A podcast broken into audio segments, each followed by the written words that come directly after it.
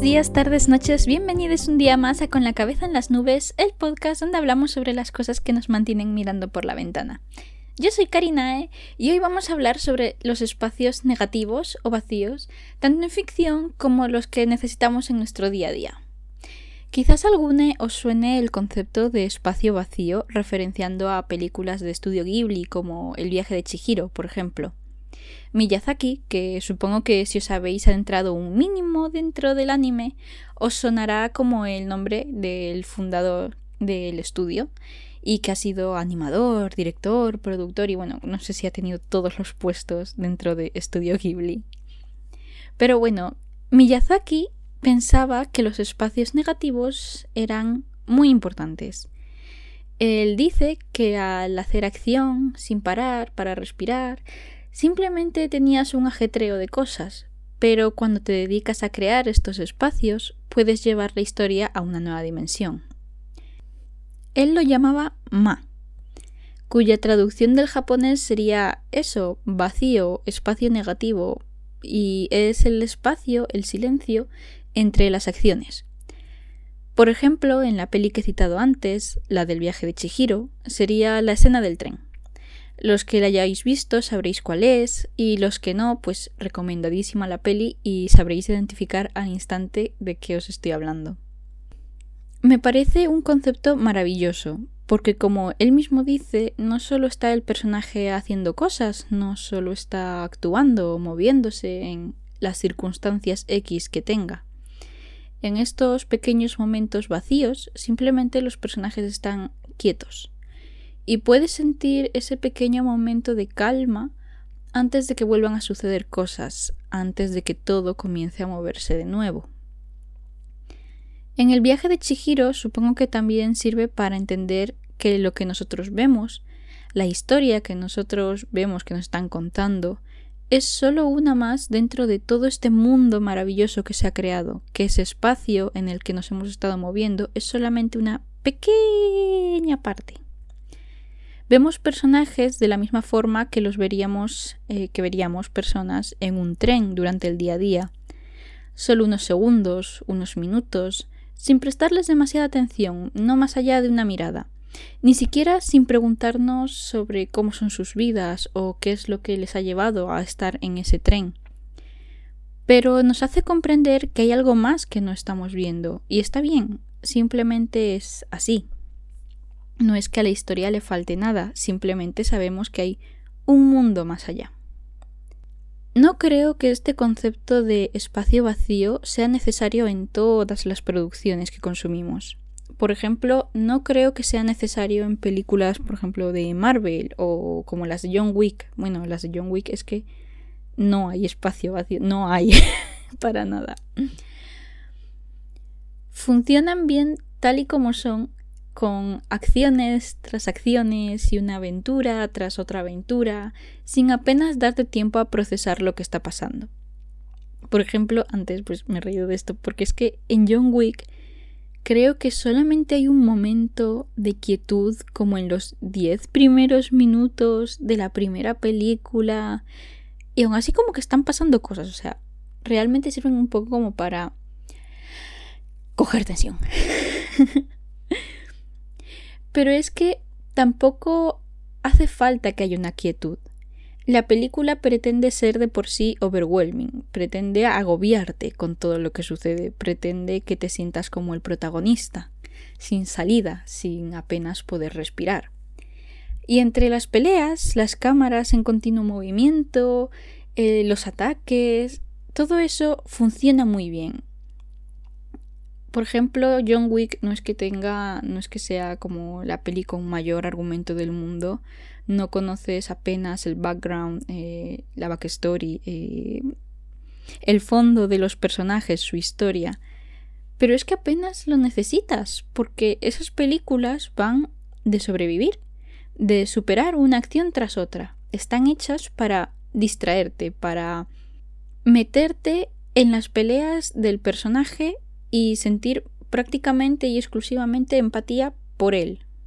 Y apenas tiene también backstory, de nuevo, vas descubriendo un poco, pero realmente es un personaje bastante sencillo, pero es que tampoco necesita más. si te gusta este tipo de películas, por supuesto que para gustos los colores. En Marvel es un poco diferente, porque hay muchísimos personajes y están más desarrollados. Tienen una ventaja y es que hay como cientos de miles de producciones del MCU, del Marvel Cinematic Universe, del universo cinematográfico de Marvel. Y no solamente os estoy hablando de películas, también hablo de, por ejemplo, las series como Agentes de Shield y no sé, seguro que hay más. Yo es que la que vi fue la de Agentes de Shield y, por ejemplo, la de Peggy Carter. Peggy Carter no la llegué a ver, pero, por ejemplo. En las películas de Marvel, encima conocemos muy bien a sus personajes eh, porque tienen una película para sí mismos. Las películas de Spider-Man, de Iron Man, todas esas pelis nos dan un background, un fondo de personaje. Pero este fondo no se nos da... Eh, ¿Cómo decirlo?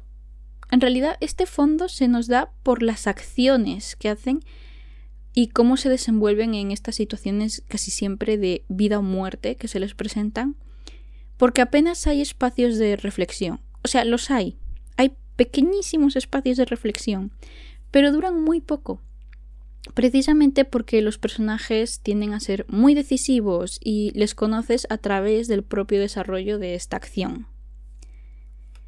También pasa en los libros, pero de una forma diferente que en las películas. Esto ocurre porque en los libros no puedes simplemente dejar una página en blanco, decir, ah, sí, mi personaje se sentó, punto, y dejar tres páginas en blanco no sucede así. Aunque realmente sí que pienso que las narraciones pueden apoyarse en la forma de maquetar o de ilustrar, como cuando ponen páginas en negro o hay ilustraciones muy grandes, espacian un poco la narración y eso puede ayudar a crear espacios vacíos. Pero vamos a poner de ejemplo libros eh, más de texto, más sin tanta ilustración, sin tanto apoyo en lo que viene a ser pues esto de maquetar. El primer ejemplo va a ser Rick Riordan, que es uno de mis autores favoritos desde que tengo como 13 años. Rick Riordan es una persona que escribe muchísima acción. A ver, realmente no he leído Magnus Chase, no he leído la saga de Apolo, salvo me parece un trozo. Así que no sé si seguirá teniendo el mismo estilo de escritura que en Percy Jackson, en Crónicas de Kane o en Héroes del Olimpo, que es lo que yo leí, pero supongo que sí que seguirá manteniéndolo, que no haya cambiado mucho su estilo. Pero bueno, por si acaso, yo os aviso que me estoy refiriendo sobre todo a las primeras sagas que sacó.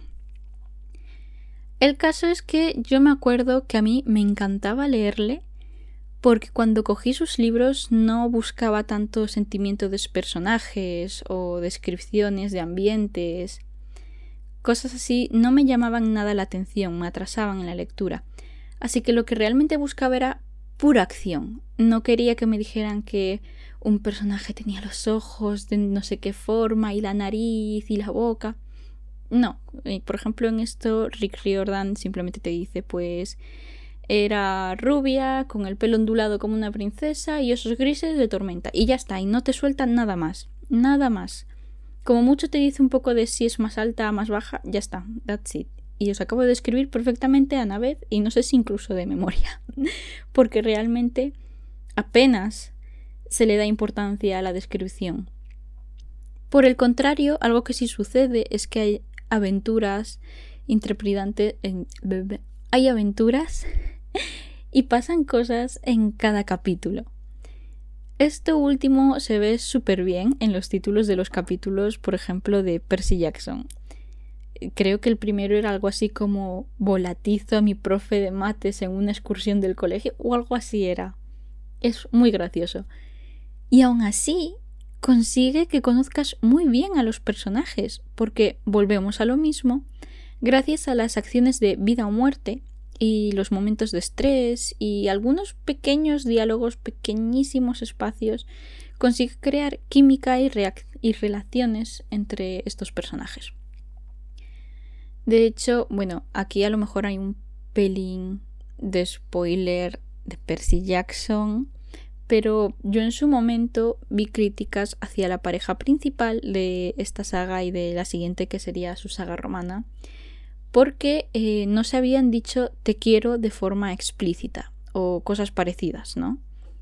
Pero es que la narración de Rick Riordan no funciona así, no hace falta.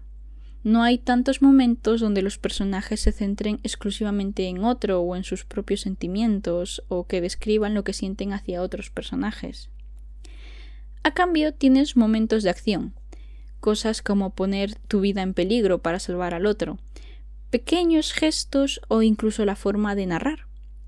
Por ejemplo, en Crónicas de Kane, algo que me encantó es que los hermanos se turnan para hablar y referencian a lo que dicen entre ellos.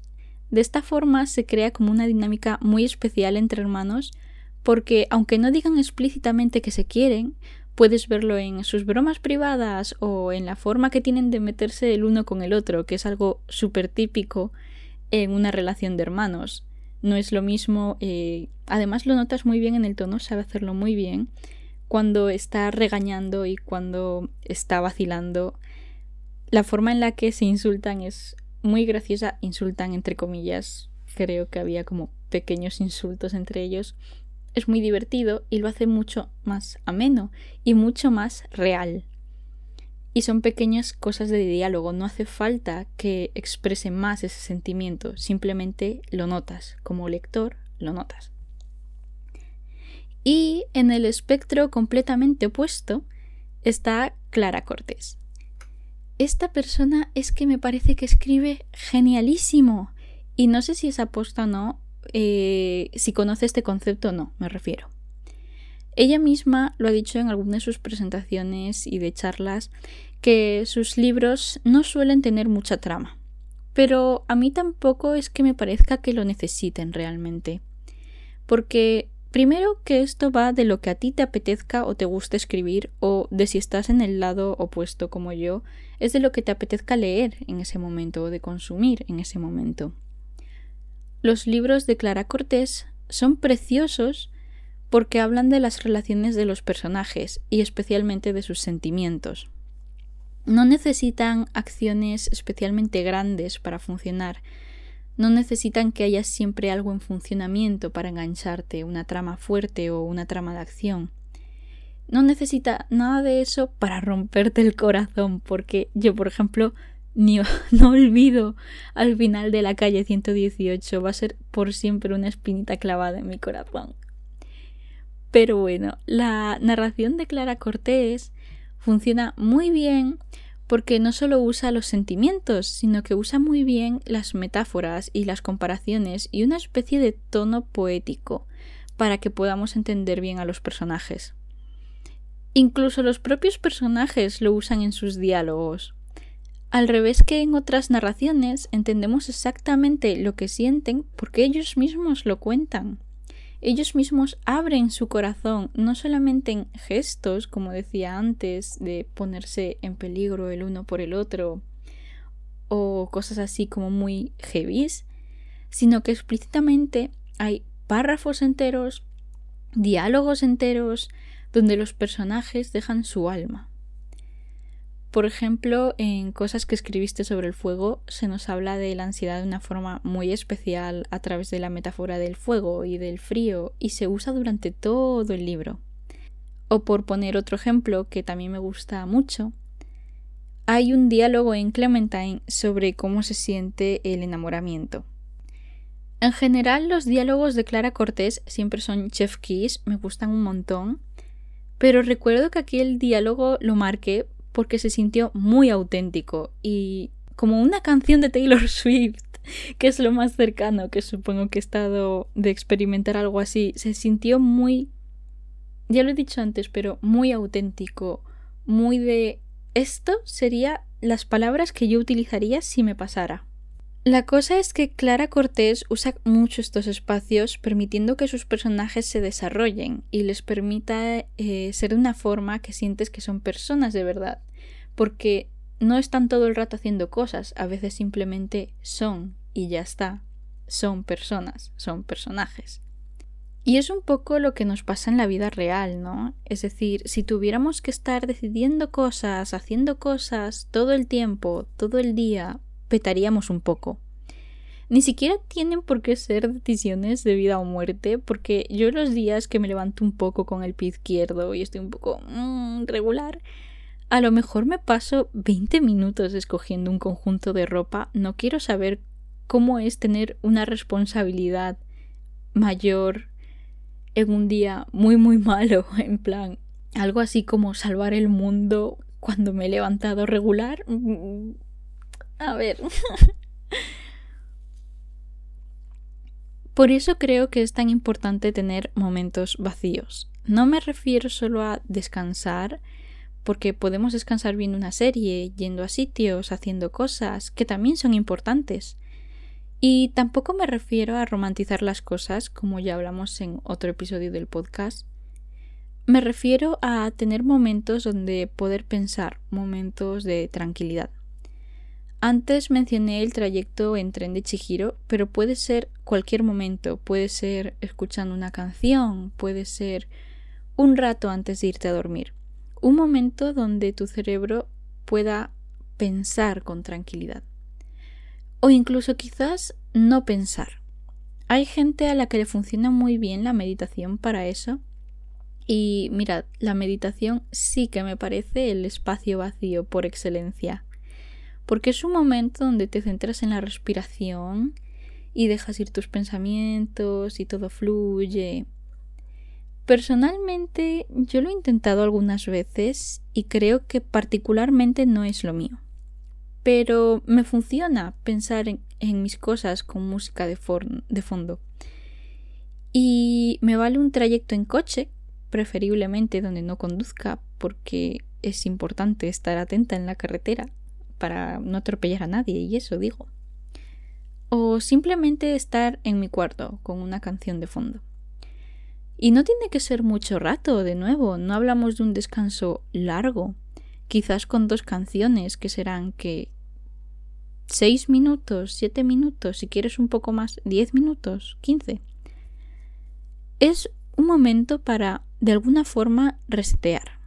No sé si me entendéis. Es como yo me pongo tres veces la misma canción de Taylor Swift, como que proceso lo que me ha pasado en el día o los últimos días o lo que sea y de alguna forma resetea. Mi cerebro resetea y me siento mejor si es que había pasado algo malo o simplemente me entiendo mejor a mí misma, ¿no? No sé, ¿os pasa algo parecido? ¿Hacéis algo parecido? Y claro, digo que me funciona con música porque eso con una serie no te pasa. Con una serie no puedes resetear de la misma forma, no puedes dejar de prestar atención a lo que está pasando en esa película. Sí o sí tienes que estar atento para encontrar un sentido a esa narración. Pero con la música es muy diferente. Es algo que puedes dejar de fondo, como cuando estudias, pero para dedicarte un tiempo a ti mismo. Pero bueno, hasta aquí el podcast de hoy. Te voy a dejar en la cajita un enlace con mis redes sociales para que me cuentes si sabías sobre este concepto, si lo has visto en pelis o si intentas aplicarlo en tu día a día. Y también por si te quieres pasear por mis proyectos. Es más, te voy a recordar que estamos en la Spooky Season, así que deberías pasarte por mi relato sobre una mansión en un bosque donde nadie, en su sano juicio, querría entrar. Así que ahora sí, nos vemos la próxima semana. Bye bye.